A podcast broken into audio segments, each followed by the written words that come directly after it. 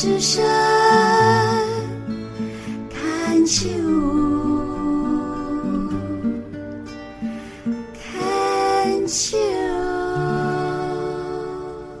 牵手之声，跟着佩霞学快乐。今天我在跟大家谈的是快乐玩家。那快乐玩家怎么玩啊？要发挥自己的想象力，然后发挥了自己的想象力的目的是什么？是要让心灵自由。我自己是一个，嗯，我可以称自己，我觉得我是生活艺术家。嗯嗯，早期我学美术，在学校的时候学美术，然后唱歌、音乐，那画画啊，然后摄影，然后包括现在的在心理学上面的研究发想，然后再谈领导力。那这一些，我觉得我的创意，就是我我释放我的创意这件事情，帮了我很大的忙。就是我我其实是跟很多人一样，我是很乖的乖小孩。我从小我妈妈就说，小时候我是非常乖的。当然，我也跟很多人一样，呃，中学的时候来到了叛逆，但是叛逆也只是对妈妈说话的方式，没有像以前的唯命是从。但是在心灵上，我还是呃，都把妈妈放在最重要的位置，然后把社会责任放在心里面非常重要的位置啊，就是呃，把自己的呃名声啦、名节啦。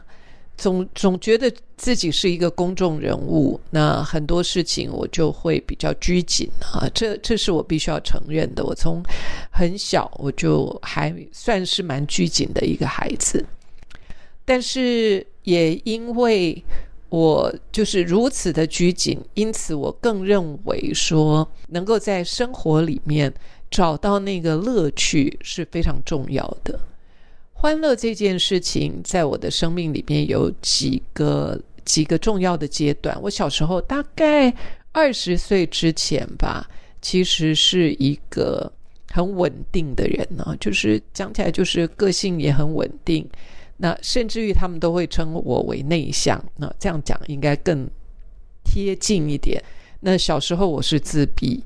然后二十岁以前是比较内向，二十岁以后开始呃接触戏剧了以后，那时候我曾经在中视过，那那那时候有一些呃年轻朋友，就是那时候的一些朋友，那跟他们在一起，我觉得他们哇就是很即兴，因为是一些演员男演员们啊，就是非常聪明的一些人，然后跟他们在一起的那段时间，会觉得充满了笑声。那后来好像那种笑声就跟着从呃离开这群朋友之后就比较少了。坦白讲，生活是蛮平淡的啊，可能有一些刺激，你想要做事业，就是就是你就是闷了头做这样。但是欢笑这件事情，其实并没有那么的频繁，在我生活当中。那一直在就是呃，后来有一段时间，我比较多的欢笑是呃几几个片刻。有一段时间是我们那时候呃到呃去闹军啊，闹军我们就是跟一些演员，然后演员里面有喜剧演员，那个时候也让我笑得很开心。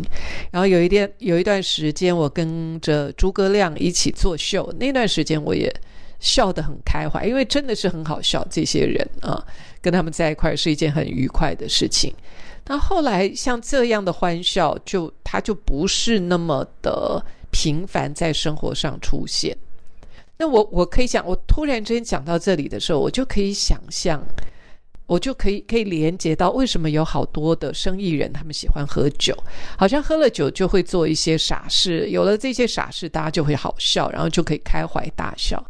但是开怀大笑这些事情，在我们的生活当中，好像真的是不多。如果你你想想看，呃，我不知道在你的生活是什么样子。我们最多就是哎，看小孩好可爱呀。但是那种跟开怀大笑不太一样，就是啊，囡仔就高追啊，小孩子好可爱呀，哎呀，好温暖呢，觉得心里面觉得很踏实温暖，那是另外一种感受啊。但是单单开怀大笑这件事情，好像在我们的生命当中是一种苛求啊。因此，呃，这这一段时间下来，当我在研究欢笑、欢乐这件事情的时候，我就发现说啊，我们真的是呃那个想象力被局限了。于是我就开始，呃，最近这些日子，我几乎都沉浸在想要去研究快乐这件事。那呃，我也开始再次的去开发我的想象力。刚才前面有说，对不对？你如果对某一个人生气，那我记得有一次碰到一位老师，那很有意思。他是开了个头，但是我自己就往我自己的方向去思考，然后我觉得太有趣了。在我生活当中有一两位，就是我觉得对我呃说的话，对我做的事情，我觉得是超过分的，真的是很过分。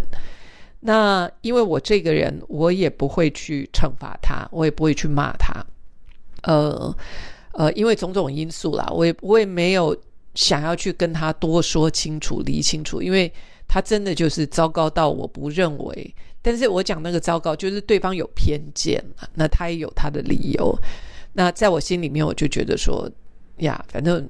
有点无解，这样子就是近期可能是无解的，所以突然之间我就想，我就好好发挥我的想象力，然后我就眼睛闭起来，我就想象着他，就是带着他的所有的家人啊，带着他相关人士跟所有的家人，就跪着大老远就这样子爬行着跪着来到我面前。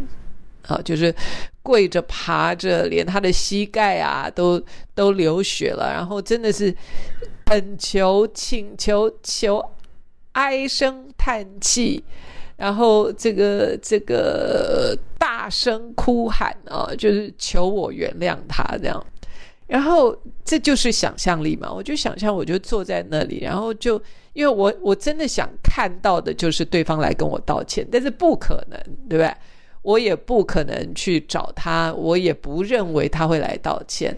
那一个是我们都用了很多方法嘛，比方说我在教的转念啦，呃，很多情绪释放，反正我什么，我我工具一堆啦啊。那呃，那那呃，包括什么宽恕、敬献那些都做。然后突然之间，我那些想就说，OK，好，那我就来玩玩我的想象力，我就想象他真的是穷苦潦倒，然后。呃，然后就就求我原谅那样，然后我就坐在那里，然后就看着他们，就那个过程，其实还蛮好玩的，真的是蛮好玩的。那结束之后呢？呃，当然我花了一些时间呢，就是把这做完。结束之后，我再想到这个人的时候，我真的就没那么气了，就是一点一滴的，就是。帮助自己释放那个想象力，然后那天就突然之间又过一阵子又想起这个人的时候，我就很很清楚看到我自己的眼睛是一副，当我们在想事情的时候，我们眼睛会有方向嘛？我就看到自己的眼神是非常鄙视的，在回忆这一个呃这一个经历。当下我就问我自己说：“我想要对他做什么？”然后突然之间很有趣哦，我就看到说，好像自己就像在在那个捏死蚂蚁那样，有没有？我眼睛就往左下角看，然后我就用手指头，好像它就像一个小蚂蚁一样，我就这样子把它捏死。就在那个那个那个看到自己那个动作的时候，我才发现我很多。跟这一个相关的议题，生命议题啊，就是，呃，我觉得对方是是个懦夫，他是懦弱的，然后我就延伸下去，就是，OK，还有哪一些人让我有这样的感觉？哇，我才发现说，我对我对于男性懦弱、欺负别人，或者是。呃，没有办法好好站起来伸张正义的这些男性，男性们啊，当然我对女性也有女性议题，但是在那个议题上，就是对于这样的男性，我是我是心里面是非常鄙视的。然后再来，当然我就会问我自己：OK，有了这样的鄙视之后，我会得到什么？就说他一定是有原因的。我鄙视这些人，然后我获得了什么？然后我就看到说，我我在长出我自己的力量。我要让别人知道，我要让你们知道，你是不可以欺负人的。所以我用我的方式，比方说，我再也不。我再也不理会这个人。其实，在某一种，我觉得在心理上，我在告诉我自己说，其实这样的人，我已经把他给宰了。所谓的宰了，就是他从我的生命当中消失了。那我反而看到了，是说，哦，这就是我在保护我自己的方法。那突然之间，我对那一个人的。怨气就完全就消失无踪，真的就超度了。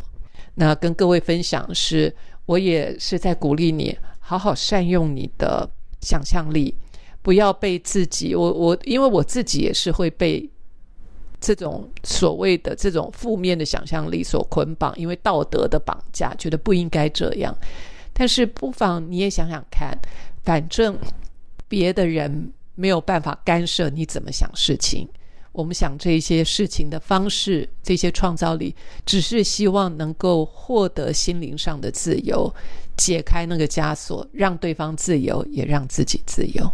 OK，好好善用你的想象力，这样你就可以成为一个我们心灵自由的快乐玩家。